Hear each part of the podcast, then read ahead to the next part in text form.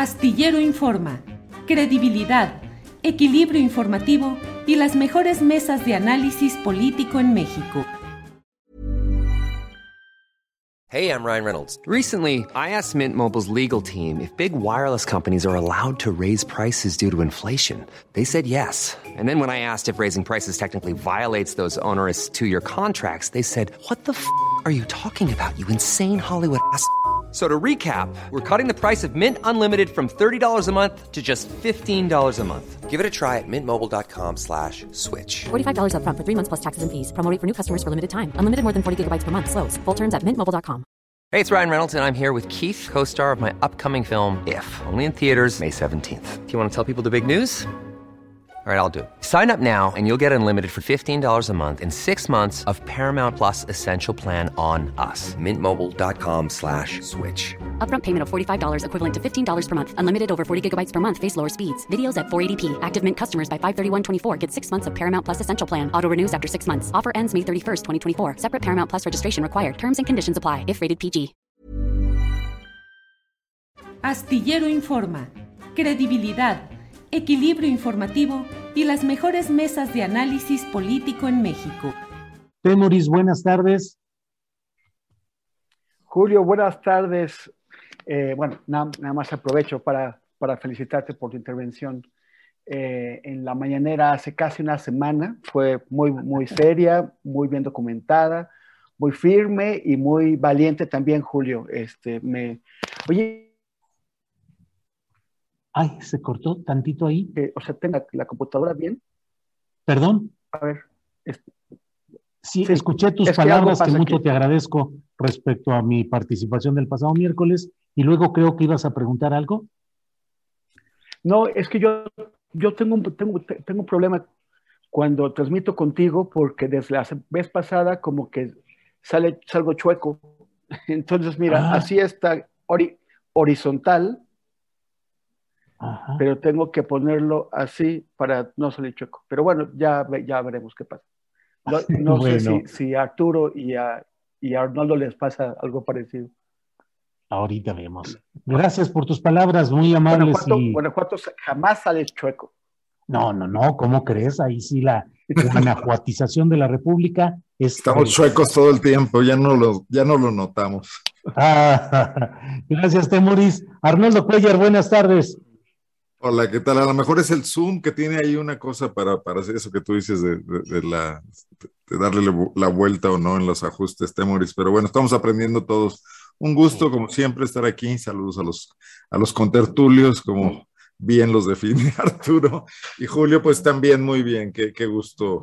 Que ya no, ya no hace mucha falta comentar el tema, estaba muy comentado en la semana, pero creo que fue un muy buen ejercicio el que tú llevaste a cabo ese día. Muchas gracias, Arnoldo. Arturo Rodríguez, buenas tardes. Buenas tardes, pues ya no, no, no me dejan margen, estimado Julio, pues, Arnoldo y Temoris, para eh, pues el comentario correspondiente a pues esa determinación que tuviste para defender eh, tu trabajo. Yo creo que los periodistas debemos defender eh, y ha sido un ejemplo, creo que para muchos, el hecho de no eh, conformarse uno con eh, la descalificación eh, arbitraria y, y, pues ir en defensa de, de, nuestro trabajo y de nuestros datos y de nuestra información, que fue lo que, lo que tú hiciste la semana pasada. Y, y bueno, había tenido oportunidad de comentártelo en mensaje y quizás en las redes sociales, pero no de manera directa, así que pues vaya este comentario de reconocimiento a tu. Muchas trabajo. gracias, Arturo, muy amable. Muy Además, en cancha ajena.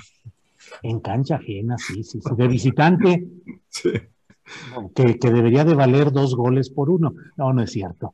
Eso es en el fútbol. Muy bien, pues eh, muchas gracias eh, por sus palabras. Y bueno, vamos a iniciar esta mesa de periodistas.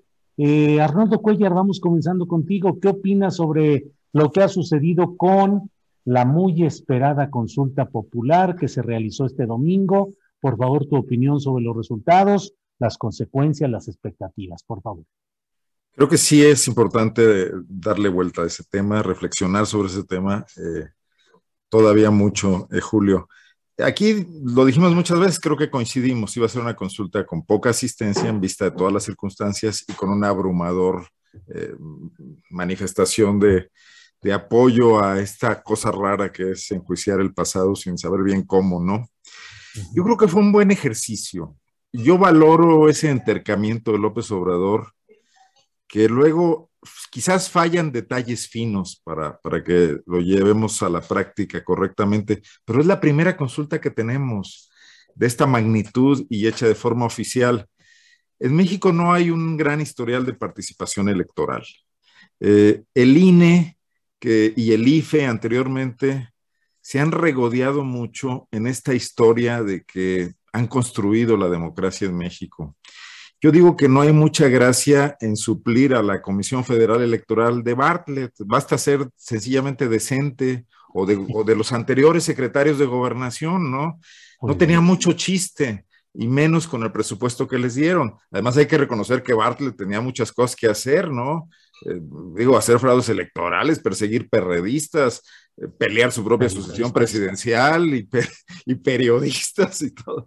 y, aparte organizaba elecciones. El, el, IFE solo organiza elecciones. El colmo sería que no las hicieran limpias, sin, sin, sin ratón loco y sin operaciones de ese tipo pero no ha ido más allá en el sentido de incentivar una participación democrática más profunda.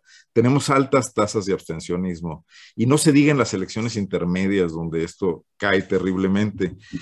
En esta centralización de la política, el INE no le ha puesto cuidado a los organismos electorales locales, a, a los OPLES, que antes estaban en manos de los gobernadores y que ahora al federalizarse siguen siendo eh, rehenes de grupos de interés local. Donde hay gobiernos priistas, el OPLE tiene una marcada influencia del PRI y en donde hay gobiernos panistas igualmente lo es del PAN.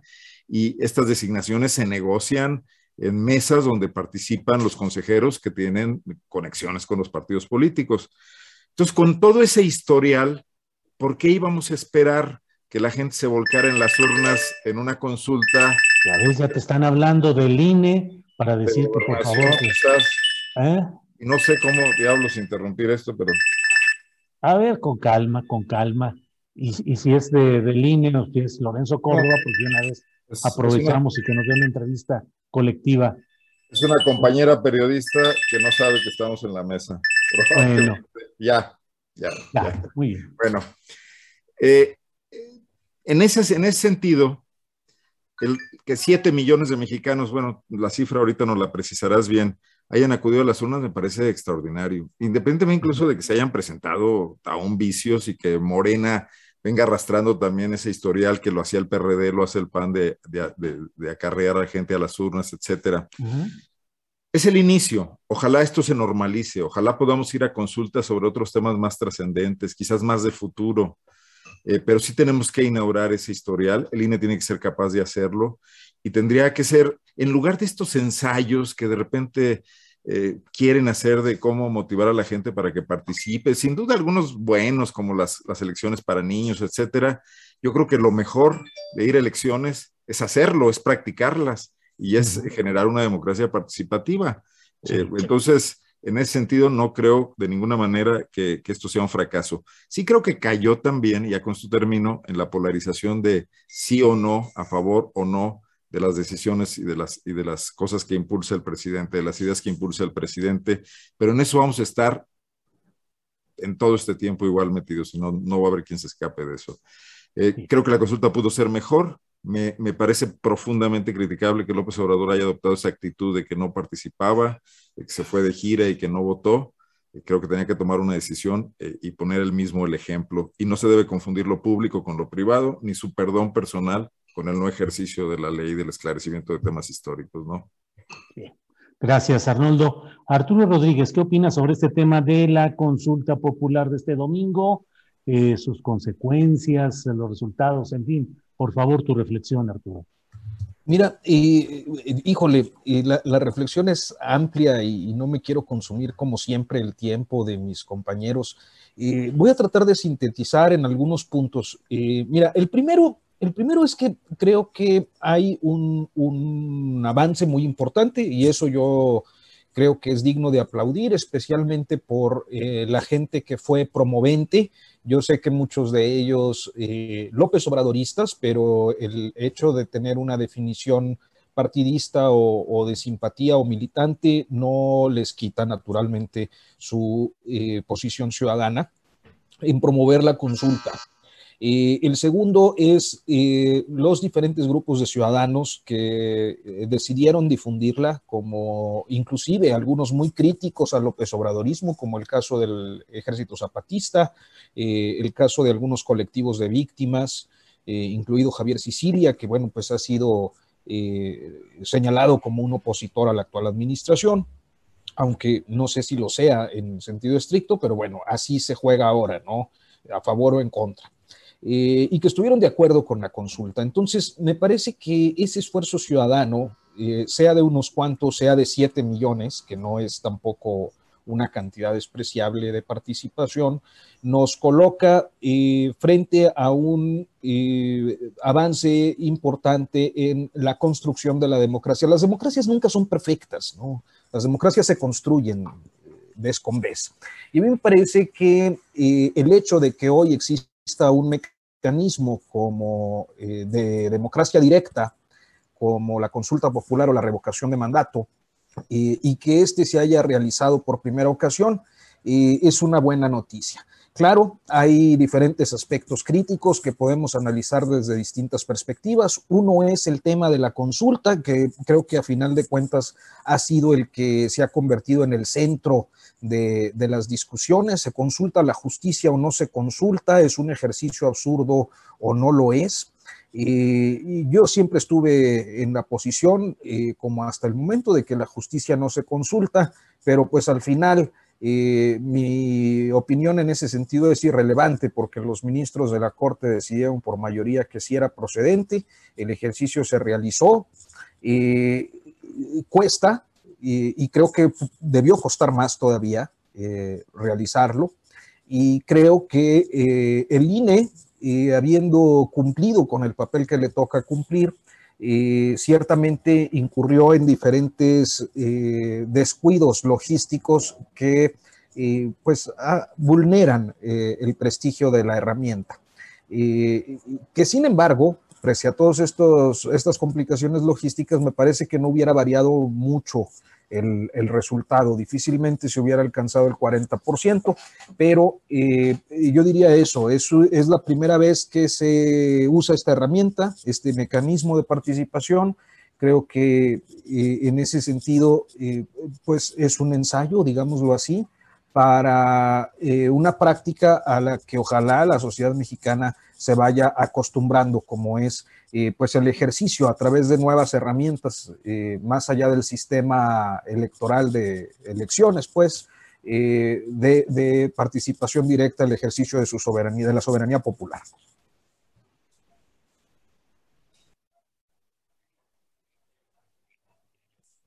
Ya estamos bien. Gracias, Arturo.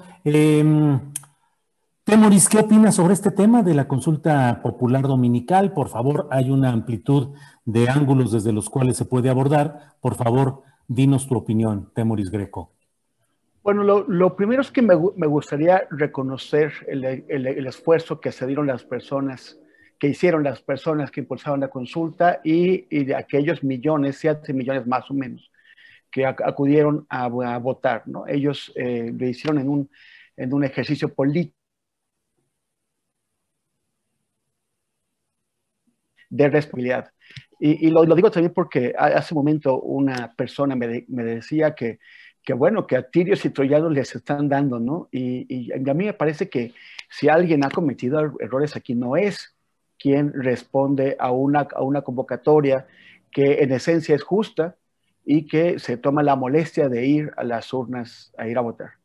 Yo, yo creo que, que hay bueno, o sea, primero que nada, comendar, ¿no? Eh, eh felicitarlos a ellos por, por haber acudido. En, segundo lugar, yo creo que esto va a servir para que todo el mundo, o sea, eh, para, medirle el agua a los, a los camotes en el al tema de las consultas. Llevar a 40, eh, al, al 40% del padrón a las urnas es algo que no se puede hacer fácilmente. Y si alguien realmente va a impulsar una, una consulta sobre algún otro tema y no quiere hacer ridículo, va a tener que tomar en cuenta esto. Si, por ejemplo, pensemos en, en, la, en, el, en, el, la, la, consulta de revocación del mandato de marzo. Aquí hay, yo, yo creo que a la oposición se le abrieron dos opciones, porque si creen que pueden ganar, pues entonces llamarán a votar con todo pero si tienen miedo y sienten que Andrés Manuel va a lograr una revalidación de su mandato, entonces tienen la otra opción, que es decirle a la gente no vayan a votar o simplemente hacerse patos, quedarse en casa y apostar por el, por, el fracaso de la consulta de revocación de mandato. De manera que el presidente no obtiene, o sea, no es eh, su, mandato no es revocado, pero tampoco es revalidado y se, queda en una, situación que lo hace pues vulnerable a algunos ataques. No es que no vaya a poder seguir gobernando, pero sí podrá ser utilizado como munición política en su contra. Eh, me parece que queda claro que cuando se, se llame, se deba llamarse a una consulta, debe haber un consenso entre las fuerzas políticas de que eso es algo que merece la pena ser preguntado porque como digo, o sea, con, niveles de abstención tan altos como los que tenemos, que en, en junio llegó a 52%, ya fue considerado un éxito para elecciones intermedias, e, es fácil sabotear estos, estos procesos, es fácil evitar que lleguen al 40%.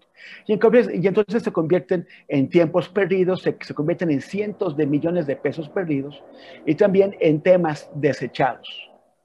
Entonces, eh, me, parece que es que ahí hay una lección para todos y pues sobre, sobre todo, insisto,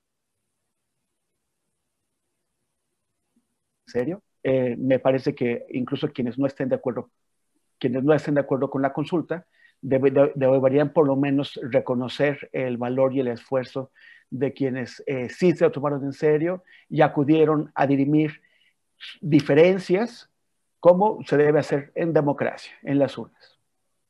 Gracias, Temoris. Arnoldo Cuellar, eh, Temoris nos da pie para entrar al siguiente tema de esta agenda eh, de democracia participativa. La próxima, eh, el 6 de marzo, puede ser que se realice una, un ejercicio sobre la revocación de mandato al presidente de la República y en algunos casos donde se promoviera también y las circunstancias fueran eh, eh, propicias eh, pudiera hacerse también con gobernadores de los estados o con la jefatura del gobierno. Con fiscales. ¿Perdón? Con fiscales, por ejemplo. Con fiscales, imagínate, nada más si se hiciera con fiscales en Guanajuato habría fiesta. Pero, ¿qué opinas, Arnoldo, de esta entrada a esta nueva etapa que sería la búsqueda de la revocación o la confirmación del presidente de la República? Mira, creo que, creo que todos estamos tratando, bueno, es nuestra chamba y así estamos acostumbrados a descifrar a López Obrador, ¿no? Y a veces eh, creo que, queremos interpretarlo como los políticos tradicionales que hemos tenido, que más o menos traían todo calculado y que si no, no se arriesgaban. Yo ya estoy pensando seriamente que López Obrador se está tirando a la alberca para aprender a nadar, que a veces se lanza provocadoramente a ver qué pasa sin tener todo previsto y a ver qué olas se levantan y cómo va a improvisar y cómo va a reaccionar. Y, está resultando muy interesante. Decía Temoris, llegar a consultas por consensos de los partidos políticos o de las fuerzas políticas.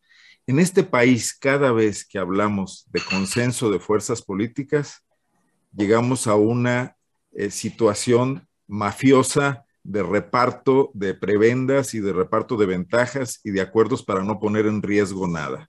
Así han sido las sucesivas reformas políticas, reformas al INE, reformas económicas, eh, bueno, en el colmo de los colmos de pactar reformas estratégicas eh, pagando sobornos, ¿no? Y yo creo que no es el caso. Yo creo que esta vez López Obrador sí está aventando temas en los que ni siquiera él trae el gobierno. Por supuesto que no lo trae, porque no tiene controlado a su partido político, porque su establecimiento geográfico con el que quiso establecer una base, que son los, los superdelegados, pues tampoco está funcionando y se ve muy claramente el desempeño de cada uno de ellos en los estados por los rangos de votación que tuvo la pasada consulta, pero no deja de estar moviendo a lo que estábamos acostumbrados en el viejo sistema político. Me parece a mí que con una intención de que lo que le siga no sea igual y no haya posibilidades de retroceso. Y en ese camino todo queda abierto. No, no podemos eh, ni siquiera prever qué es lo que pueda pasar. Que está muy bien, Julio, Temoris y Arturo, porque aquí estábamos muy acostumbrados y es la fuerza de estos analistas que llenan las páginas de los periódicos y esta comentocracia rancia de querer siempre saber qué va a pasar, porque traen una buena filtración, porque más o menos le analizaron al tema, porque creyeron adivinarle a los políticos la intención. Y creo que esta vez no está pasando así. Y sí estamos entrando en un camino en el que está muy bien que México entre, porque va a probar muchas de nuestras aparentes fortalezas institucionales que no son tales, que están ahí nomás sobre una cierta superficie para tratar de construir algo nuevo, porque todas estas reformas anteriores, y bueno, y dentro de eso está esta posibilidad de la revocación de mandato, que sí va a ser la gran batalla, ¿no? la confrontación de, este eh, clima o pro o anti López Obrador. O sea, pues, eh, esto es lo que quieren, órale, vamos a ver qué pasa. Y va a ir a jugar, va a ir a jugar a ver qué pasa, porque la popularidad de hoy puede no ser la de marzo del próximo año, puede ser menos, puede ser más, la situación económica puede ser otra, la pandemia puede tener otro comportamiento, todo eso no está amarrado, ¿no? Pero también la oposición sufre eh, deterioros y sufre desdoros y las alianzas políticas se diluyen y vamos a ver de qué está hecho cada uno de ellos, ¿no? Los gobernadores también se debilitan, llegan al final de sus mandatos, entran otros nuevos. Entonces es un escenario en completo movimiento en el que más vale ser ahora sí historiador que profeta y ir viendo el día a día, ¿no? Muy bien. Arnoldo, pues muchas gracias, Arnoldo. Arturo Rodríguez, eh, sobre este tema de la revocación de mandato que tiene que ser solicitada por ciudadanos que junten firmas hasta un 3% de la lista nominal de electores y que podría realizarse el 6 de marzo próximo y el INE está solicitando, ayer entrevisté al consejero presidente del INE, Lorenzo Córdoba, y él dice que es necesario que haya el 100% de las casillas en, la, en el ejercicio revocatorio porque equivale a una elección y no es como la consulta popular que tiene otras características. En fin, ¿qué opinas sobre este proceso de eventual, pero probable, de que ciudadanos exijan que se abra ese espacio para la revocación de mandato presidencial? Mira, este, yo acabo de hacer un elogio a, los procesos plebiscitarios. A mí me gustan los procesos plebiscitarios. Yo creo que no hay demócrata que se pueda oponer a un ejercicio de democracia directa, referéndum, plebiscito, consulta popular y revocación de mandato. Eh, ¿Qué es lo que siento? Y en principio, eh, creo que, bueno, algunos ciudadanos podrían hacer esa solicitud, especialmente aquellos que eh, tengan inconformidad con el actual gobierno o aquellos que quieran formar parte de un juego presidencial por, por ir a, a, una consulta eh, en la que creo que el, el, resultado es bastante eh, predecible. Es decir, me parece que no se debe abusar tampoco de los procesos plebiscitarios. yo cuando hacía el elogio de lo que ocurrió con la consulta popular, decía pues que bueno, uno de los aspectos tenía que ver con, con, la pregunta, con la forma en la que se articuló eh, el tema de, de consulta.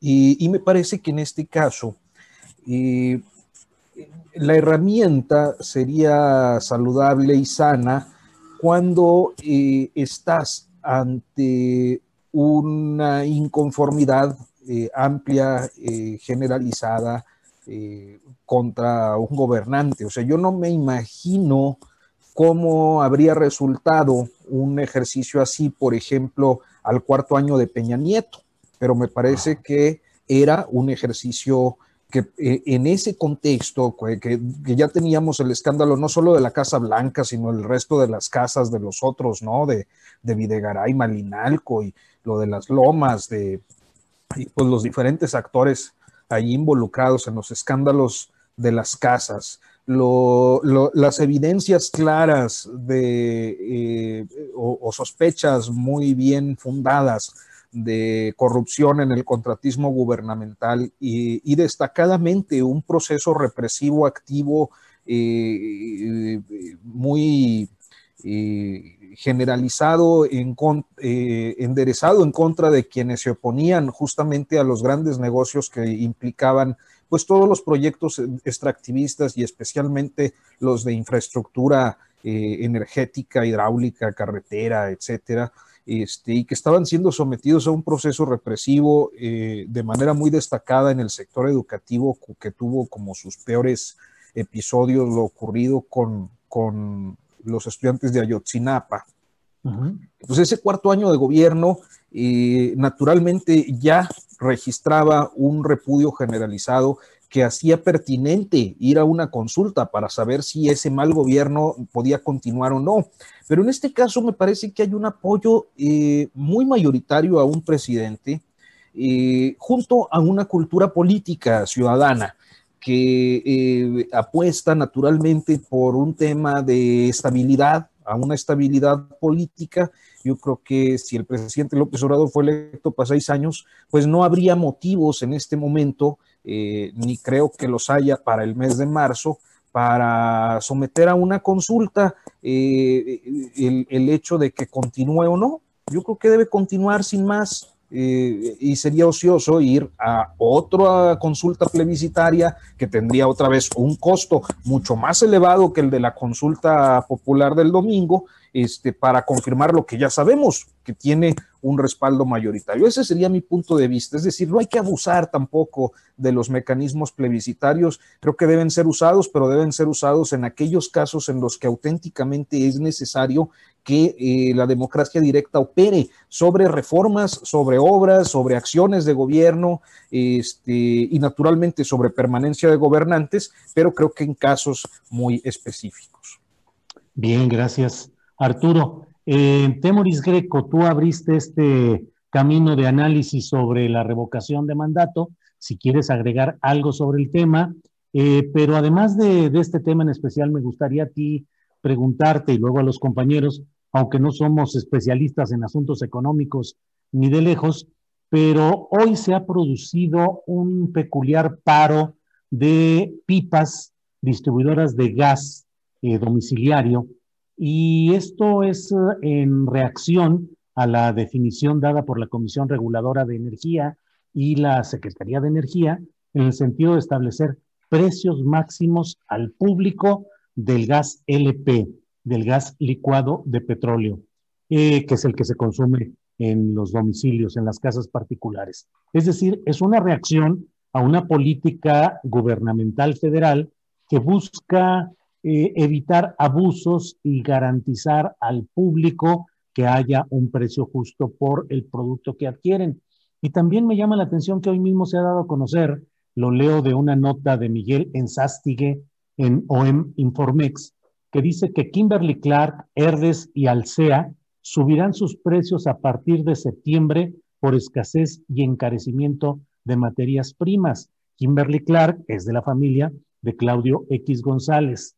Eh, frente a eso, eh, ¿crees que hay ya las reacciones de grupos empresariales y económicos eh, tratando de crear turbulencias eh, que afecten socialmente a este gobierno federal o que son resultado de ajustes del mercado y de procesos naturales de acomodo de precios? Mira, en cuanto a la, revocación de, mandato, me parece un instrumento peligroso en las condiciones de la democracia que tenemos. Porque, por ejemplo, en el caso de Andrés Manuel López Obrador es un presidente excepcional desde Miguel de la Madrid hace, hace de, 1982. No habíamos tenido un, un presidente que fuera electo con un respaldo tan grande y, y, y, o sea, debemos considerarlo como, como, como garbanzo de a libra. No hay ninguna garantía de que, de que el siguiente presidente o presidenta sea se, se electo con, con, un porcentaje tan grande, que, en el, caso de Andrés Manuel fue el 53%. Eh, y lo, más probable es que tengamos, es que regresemos a, los presidentes que hemos tenido en ese siglo, que son electos eh, con, porcentajes alrededor de los, de los 40 puntos. Y si tú tienes 40 puntos, eso significa que hay 60 puntos de los, de los votantes que sí participaron en contra y que pueden ser manipulados o llevados a Los perdedores pueden rehusarse a perder y llevarte a una, a una consulta revocatoria. Y, y que podemos entrar en una lógica, en un, en un, en un circuito de mandatos revocados, en donde apenas esté entrando un, pre, un eh, los perdedores son dos o tres que perdieron porque estaban separados, pero se pueden juntar en el esfuerzo de sacar al que acaba de llegar a la, silla y echarle a perder su, su sexenio. Por, por, el lado eso es, es, peligroso. Por el otro lado, cualquiera, de la, de la misma forma en que en la consulta de marzo eh, puede ser los, la oposición, si, si, si calcula que, que, le conviene, puede sabotearla y, y no le será fácil sabotearla, cuando nosotros tenemos niveles de participación regulares en elecciones de 50%, cualquiera que maneje un 10 o 15% de los votos puede sabotear una consulta, puede echarla a perder, o sea, que no se logre. Entonces, también incluso un presidente que, va, que, que ve que va a perder una consulta revocatoria, pues puede decir, mi gente no participa y no se consigue el porcentaje mínimo para, para, que la consulta sea válida. Pero entonces entras en una situación en de, limbo, de limbo político, de limbo de legitimidad, porque aunque la consulta que perdiste no es válida, eh, sigue, sigue quedando ante, la, ante la opinión pública la percepción de que la perdiste y tú, sin embargo, sigues gobernando.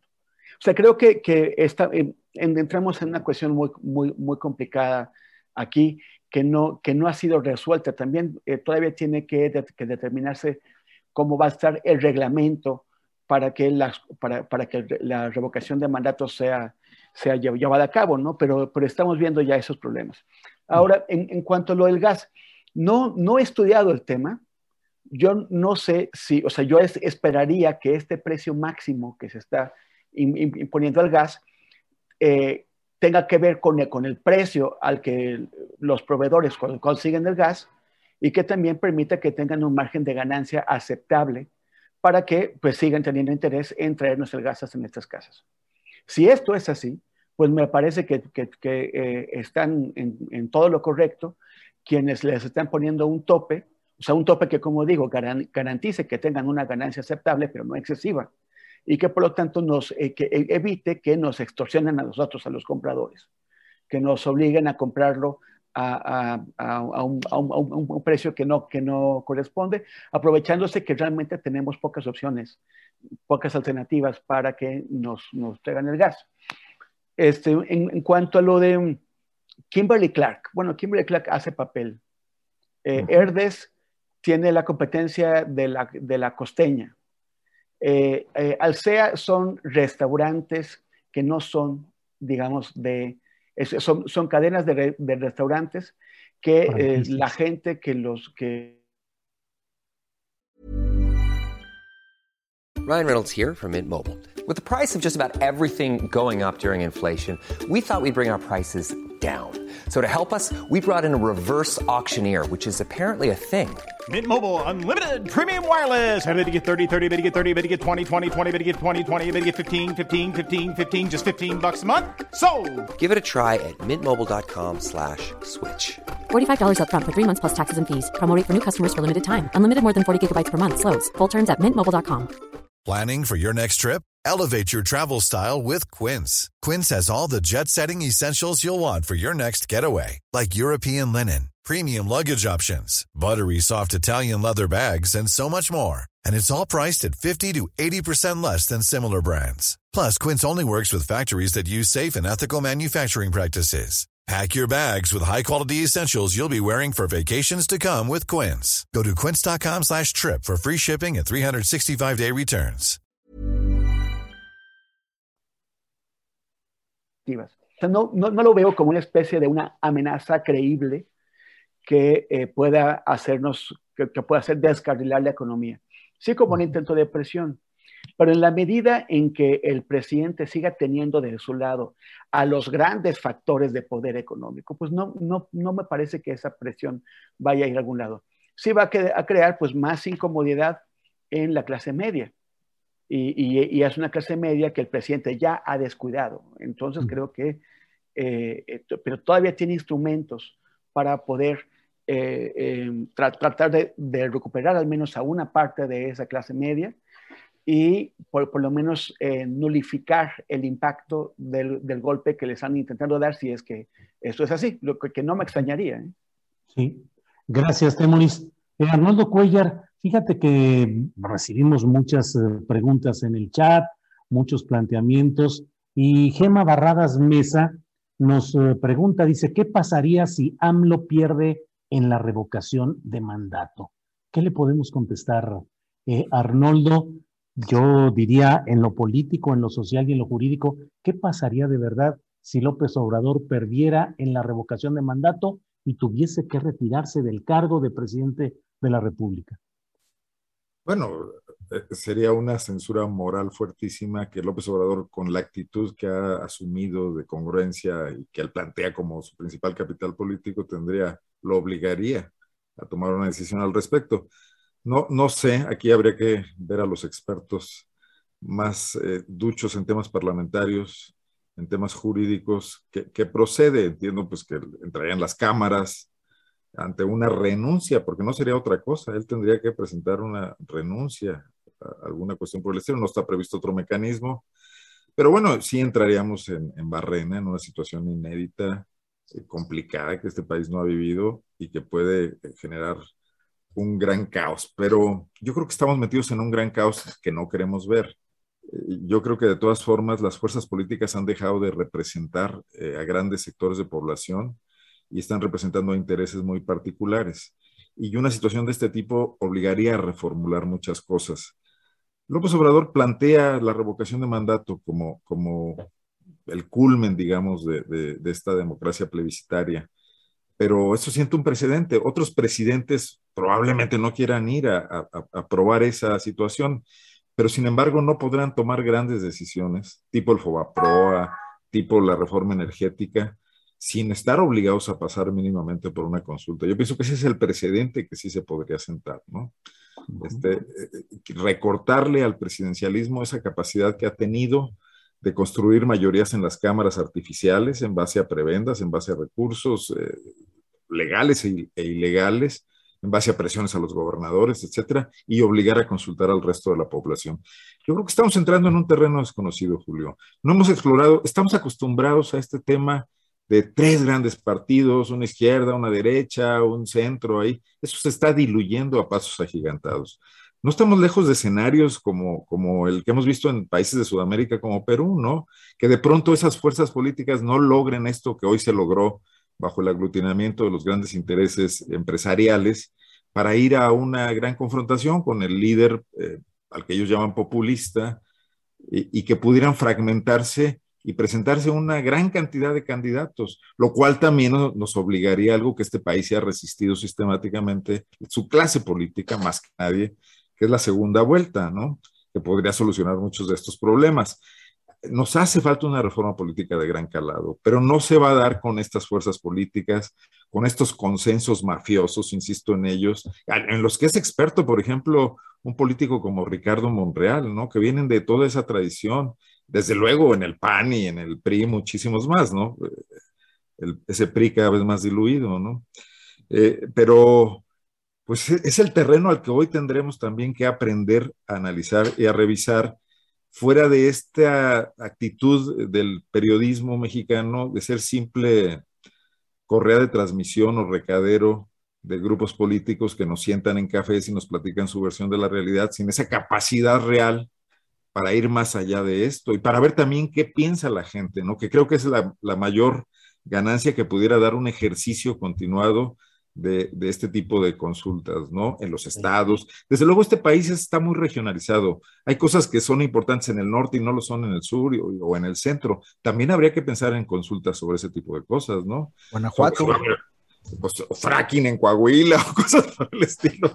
Digo que sí, sí está muy ubicado, eh, muchas problemáticas en ese, en ese sentido. Pero bueno, me, no te contesté tu pregunta porque realmente no me siento eh, con todos los elementos, creo que te la podría contestar, no sé, Diego Fernández de Zavallos, a lo mejor. es para todos los recovecos constitucionales, o a lo mejor Arturo Rodríguez, que también Arturo es un Rodríguez, don Arturo Rodríguez. parlamentario, ¿no? Gracias, Arnoldo. Eh, Arturo Rodríguez, pues ya te echaron la bolita de que tú sí nos puedes sacar. ¿Qué pasaría? Nos podría sacar adelante con esta pregunta. ¿Qué pasaría si el actual presidente López Obrador perdiera en ese ejercicio de revocación de mandato, que desde luego es un ejercicio que contempla el sí o el no, aun cuando hoy los índices de popularidad del presidente sean altos, eh, pues eh, nada garantiza que en política las cosas se mantengan así hasta el final. ¿Qué podría pasar si el presidente quedara fuera de en este proceso revocatorio?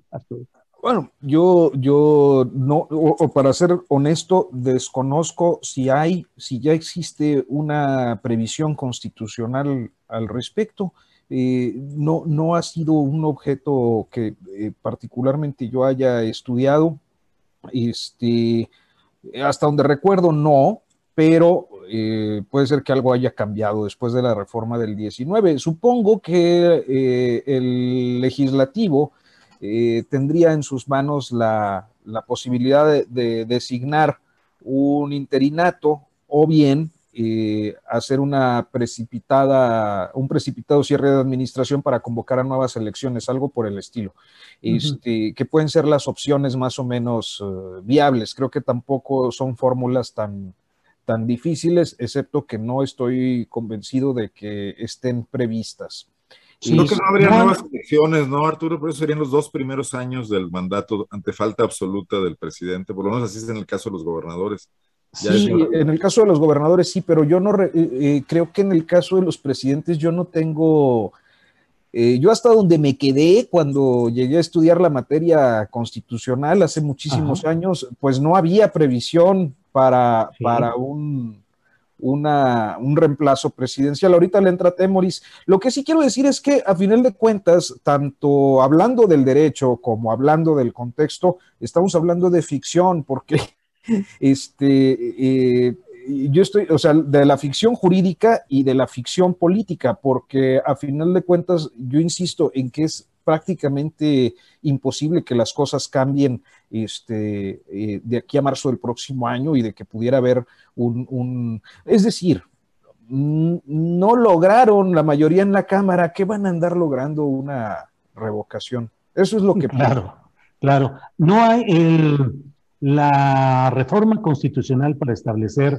tanto la consulta popular como la revocación de mandato como ejercicios de democracia participativa, hubo una reforma constitucional y en un artículo transitorio establecieron que en 180 días el Congreso de la Unión debería expedir la ley reglamentaria correspondiente que establecería todos los mecanismos y que resolvería pues la mayor parte de las dudas. Eso debió haber sido cumplido el 20 de junio de 2020.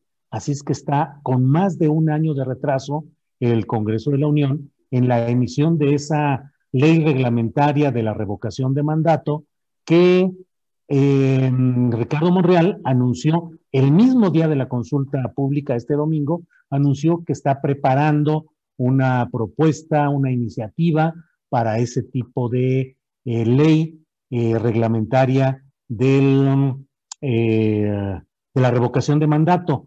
En lo que hasta hoy está establecido, se establece que la sustitución del presidente de la República en caso de revocación de mandato sería a cargo del presidente del Senado. Así lo dice, pero no hay nadie que ejerza realmente la función de presidente del Senado. Puede haber presidente de la mesa directiva de la Comisión Permanente del Congreso de la Unión si no está en periodo ordinario el Congreso. Y si está en periodo ordinario, pues hay presidente de la mesa directiva de la Cámara de Diputados y presidente de la Cámara de Diputados de los senadores. Y ellos tendrían que convocar, tendrían que elegir a un sustituto que cubriera el, ah, el tramo final ya sin elecciones, sino designado por el propio Congreso. Veamos qué es lo que se defina en la ley reglamentaria, eh, que debe estar pues muy rápido, porque ya quienes quieran impulsar esa solicitud de revocación de mandato tienen que empezarlo ya en noviembre para que se junten las firmas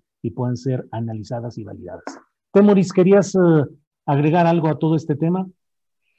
Lo que, lo, que dijiste hace un momento, o sea, básicamente, o sea, cuál es, cuál es el, procedimiento ya previsto, que eh, no, no, sé si el, reglamento que, que, se emita podría alterar de alguna forma, pero, pero, pero sí, o sea, va, queda, la, la, pelota queda en el Congreso y vamos a ver ahí, o sea, porque, pues en principio, eh, la cosa tiene una mayoría, pero esa mayoría va a funcionar igual si el presidente, eh, si el pueblo de vota en contra del presidente, van a respetar de la misma forma las fuerzas que integran esa mayoría a Andrés, Manuel. Eh, resistirá Marcelo Ebrard la, tentación de, manejar a sus diputados de, Morena y a sus diputados del Verde este, para imponer él a alguien claro este, eh, eh, habrá, Monreal buscará alguna alianza con el PRI, con el PRD, acaso hasta con el PAN, o sea, estaría, entraríamos en un momento, en un periodo de, inestabilidad que yo no creo que la oposición quiera, ¿eh? o, la gente más racional de la oposición, porque siempre vas a tener un Pedro Ferriz enloquecido por ahí.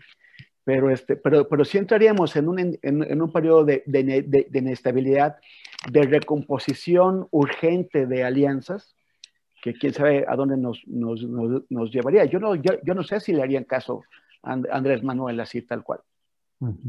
Bien, gracias, uh, Temoris. Em, Arnoldo Cuellar, ¿crees que este INE con em, Lorenzo Córdoba como consejero presidente y con Ciro Murayama como su principal asesor vayan a salir indemnes de esta tempestad creada en torno a la baja participación en la consulta popular de este domingo, que seguirán adelante y que ellos se encargarán de ese proceso tan delicado de la revocación de mandato? ¿O crees que las presiones y el intento de derrocarlos o de removerlos va a ser eh, incesante y acaso eh, productivo, acaso logren removerlos? ¿Qué opinas, Arnaldo?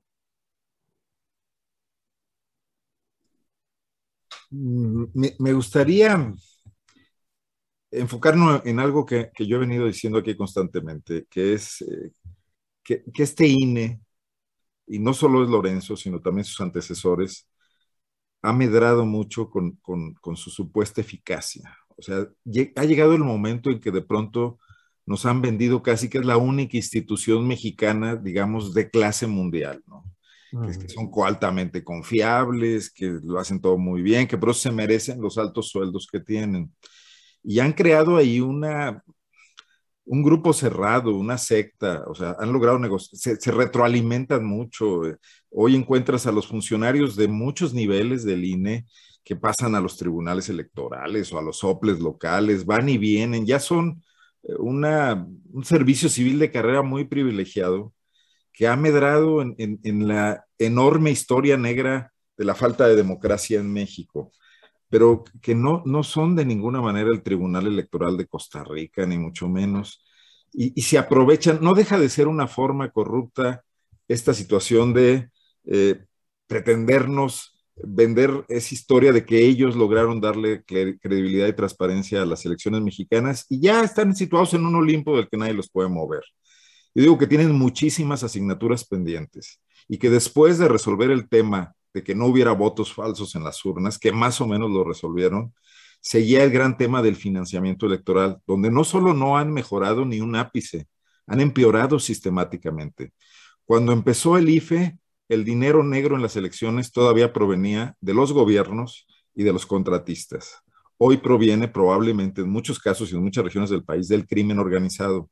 Y no se han dado a la tarea de establecer alianzas con el sistema bancario, con, la, con Hacienda, con la unidad de inteligencia financiera, etcétera, para tratar de transparentar eso. Y me parece una absoluta burla que una elección que tiene un tope, por ejemplo, Guanajuato, 50 millones de pesos la elección de gobernador, en realidad cueste 500 y que el partido que, más, que menos invierte ande rozando los 50 en el tope de campaña, ¿no? Los partidos chiquitos, que los otros se gasten dinerales de todas partes. Bueno, Enrique Peña Nieto construyó parte de su popularidad como gobernador del Estado de México financiando campañas en otros estados y los políticos de Guanajuato hacían peregrinaciones a Toluca para regresar con maletas de dinero para, trabajar en, las elecciones. Y el INE, bien, gracias.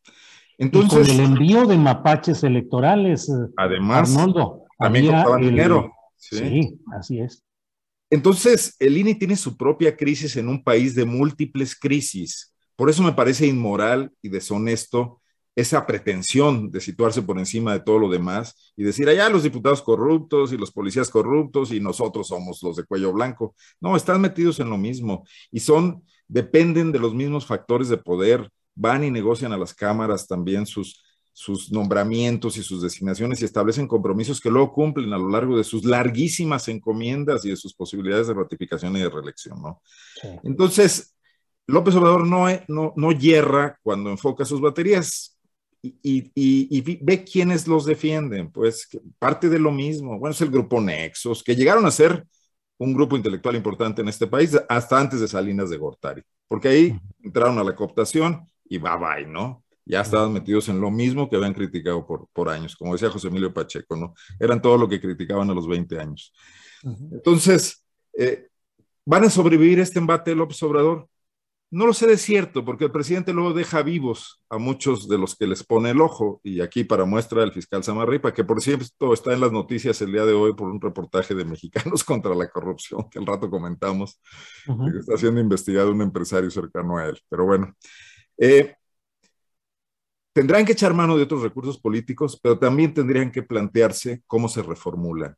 Y la misma situación que está afectando a los partidos, a esa oposición que no encuentra vías de salida para establecer una alternativa a lo que ellos ven como, como un peligro para México, para el México por lo menos que ellos representaban, ciertamente con todos los defectos que pueda tener eh, el López Obradorismo, los va a arrastrar también a, este INE. Eh, vamos a tener que entrar a poner en duda todo, Julio. Y no precisamente porque López Obrador lo diga, ¿no? Creo que otros sectores también tendríamos algo que decir, o muchos en todo el país, ¿no? Gracias, Arnoldo. Eh, son las dos de la tarde con 53 minutos. Eh, hago dos anuncios. Uno, nuestro anuncio ya casi de rutina, ya es así el establecido. Nos desmonetizó YouTube cuando estábamos entrevistando al vocero de los comuneros de Ostula, Michoacán. Eh, llegó la notificación de que el contenido no era apto para los anunciantes. Les digo, ya es un anuncio de rutina, pero no deja, no deja de, de ser necesario comunicarlo a nuestra audiencia. Por otra parte, eh, los invito a que terminando esta mesa, eh, sigan con nosotros porque vamos a tener información relacionada con el tema de este paro de las pipas o los distribuidores de gas doméstico.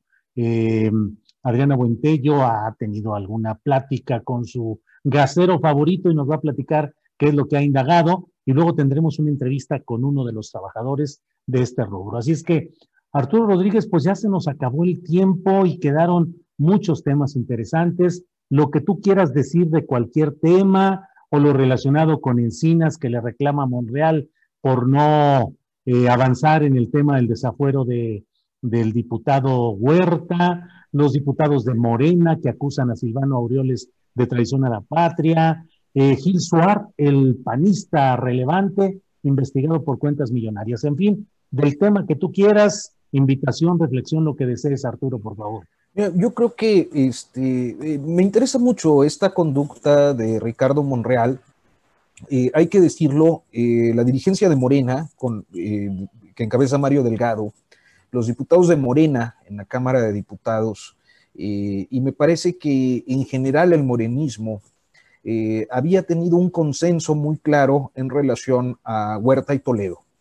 y me parece que eh, la defensa ultranza, esa apología que ha desplegado el Partido del Trabajo, un compromiso, supongo yo, que se relaciona con aquella adopción de los legisladores de agosto del año pasado con el propósito de, de quedarse con la Cámara, con la mesa directiva de la Cámara de Diputados, pues nobleza obliga, supongo que los tiene en este momento eh, comprometidos al punto de preferir confrontar a Claudia Sheinbaum que y pues aprobar lo que a todas luces tendría que aprobarse.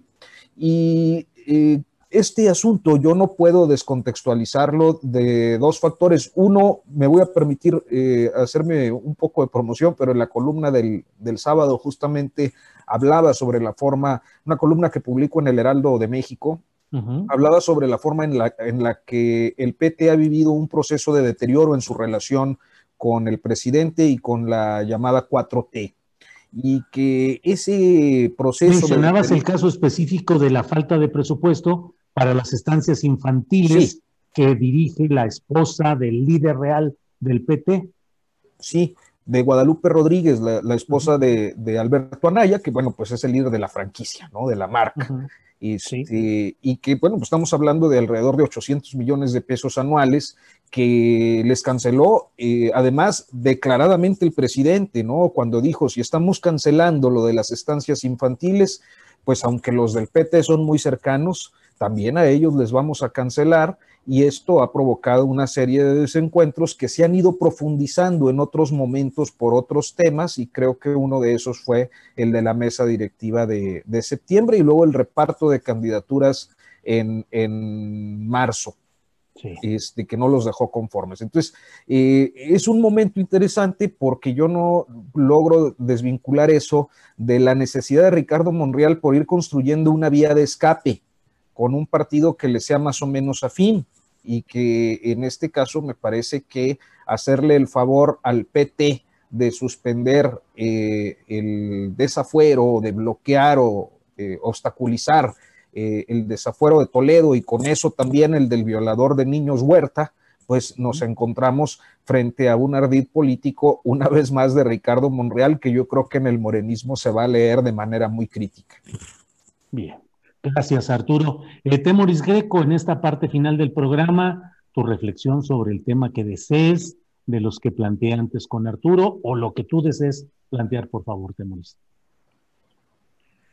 Eh, bueno, regresando un poco al tema de la, consulta, es el, cinismo, el cinismo de, los, de los eh, expresidentes, ¿no? Que fue resumido de manera muy elocuente, muy como, como comediante que siempre ha querido ser por Vicente Fox, que hizo este tweet en, donde ponen, donde se pone a sí mismo y, a, Peña Nieto y a Calderón bailando al son de, de, una, de una canción que yo creo que es de los años 90, que dice, You can't touch this. O sea, no, no, no, no nos puedes tocar.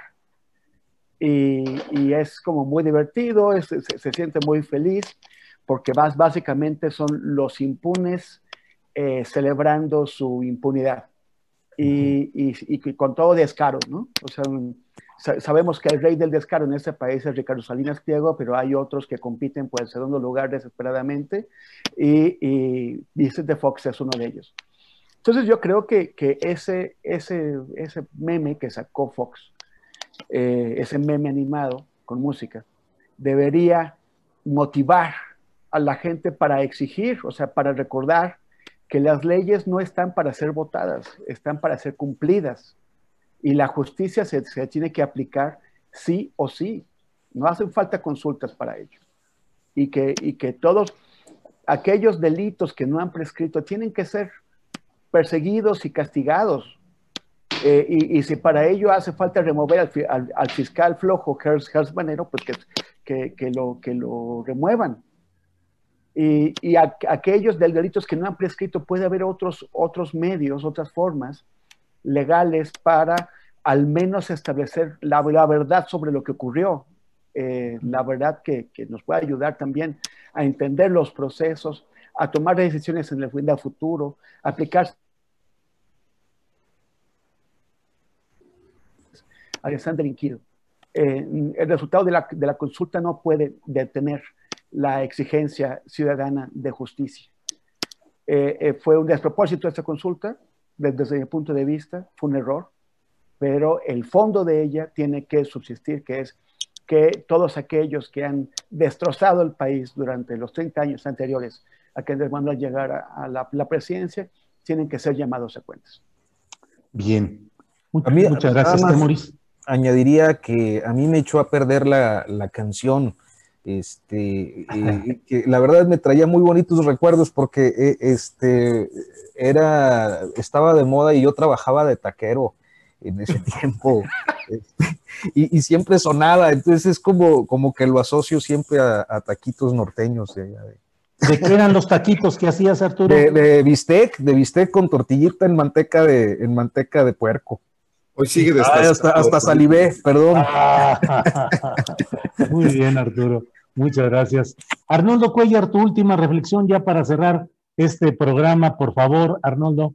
Pues, en bono un poco lo que dice Temoris de, Que no sea gastronómica la reflexión, no nos vayas a presumir platillos guanajuatenses, ¿eh? A estas horas no, por favor. el, tema de la Fiscalía creo que es relevante, de la Fiscalía General de la República. Eh, no sé, el presidente tiene gran confianza a Gersmanero, por su historia, porque se conocen, porque trabajó con él, etcétera. Pero la verdad es que por edad, por muchas cuestiones, eh, digo, no quiero discriminar a nadie por su edad, pero por sus resultados, la Fiscalía está dejando mucho que desear. Hoy la Fiscalía General de la República no forma parte de la Cuarta Transformación en ningún sentido. Eh, lo, hemos, lo he comentado yo, lo comenté en la mañanera, está plagada de funcionarios que provienen del sexenio de Enrique Peña Nieto, del sexenio de Vicente Fox, del sexenio de Felipe Calderón. De alguna manera se están investigando a sí mismos y a sus cuates. Pero quizás eso no es lo peor. Lo peor es que en cada estado de la República las delegaciones están hechas pedazos, sometidas a la corrupción y a intereses locales muy concretos y con la puerta abierta a la penetración del crimen organizado de, cualquier clase de intereses. ¿Cómo puedes pretender moralizar la vida pública del país, luchar contra la humanidad cuando tu principal instrumento en ese sentido es eh, totalmente inservible. había que eh, pensar muy seriamente ahí, pero además yo creo que las fuerzas políticas en general no están en desacuerdo, porque las fuerzas políticas, ese, ese ente vago y ambiguo, se sumó un poco al tema de fiscalía que sirva, de la autonomía, etcétera. Creo que se verían muy mal oponiéndose a que hubiera una reforma profunda. En el caso de Guanajuato, por ejemplo, eh, y no se iban a escapar, ¿verdad? El tema es que la Fiscalía General de la República aquí la tiene cooptada, comprada y comprometida Carlos Amarripa. Entonces, ¿qué información le llega al presidente en sus mañaneras, esas previas a la de prensa, donde analiza la seguridad, cuando la fuente de información está filtrada desde el origen, ¿no? Eh, y, creo que ahí hay un frenón fundamental a cualquier intento de cambiar este país. O sea, este, eh, los cambios deberían empezar porque la impunidad bajara un poquito. Porque en delitos en general es del noventa y tantos por ciento y en delitos políticos es del 100 por ciento. Entonces creo que, ese es un tema central que pocas veces se aborda. ¿eh? El tema, sí, que, que Gert se metió en la universidad esta de Puebla o que sus, sus líos familiares, pero no el gran tema que está ahí atrás, de que las fiscalías, que además se han multiplicado, porque con la creación de la Fiscalía General Autónoma ahora hay una serie, una cadena de, fiscalías eh, de derechos humanos, de control territorial, etcétera, de, especializada, y todas están en manos de funcionarios que provienen de la estructura básica de, carrera, que llegaron ahí por compromisos políticos. No me digan que, que Murillo Caram ponía a los mejores, ¿no? O Alberto Beltrán, o a Areli Gómez, etcétera, ¿no? Ponían a sus cuates. Entonces creo que ese es un punto relevante a observar en los próximos meses. ¿no? Cada vez que me quejo de, de, Alejandro Gers Manero, escucho a Arnoldo sobre Samarripa y digo, bueno, se me pasa, se me pasa. Sí, sí, sí, sí. Pero bueno, son solamente graduaciones en el rango de lo peor, eh, que aunque claro que es el extremo lo peor, pero en este caso, vaya que todavía hay graduaciones. Muy mal Gers Manero, pero allá en Guanajuato están muy mal con ese fiscal Samarripa. Y también pues, es, es que Temoris ha sido guanajuatizado. Temoris ha sido guanajuatizado. Ya lo, ya lo colonicé. ya te esperamos acá, Temoris. Sería un gran documental. La historia. ¿Lo aceptas o no, Temoris, la guanajuatización tuya? Eh, eso, eso, me, eso me suena a yunquización y suena muy doloroso. Muy bien. Pues muchas gracias a los tres por esta oportunidad. Eh, Temoris Greco, gracias y buenas tardes. Muchas gracias, Julio, Arnoldo, Arturo, qué gusto como siempre. Gracias. Arnoldo Cuellar, muchas gracias, buenas tardes. Muy bien, Julio, gracias. Eh. Como siempre, un gusto. Y también a los compañeros Arturo y Temoris. Gracias. Arturo Rodríguez, gracias y buenas tardes. Muchas gracias, Julio. Buenas tardes. Buenas tardes, Arnoldo Temoris. Hasta pronto. Gracias. Para que te enteres del próximo noticiero, suscríbete y dale follow en Apple, Spotify, Amazon Music, Google o donde sea que escuches podcast. Te invitamos a visitar nuestra página julioastillero.com.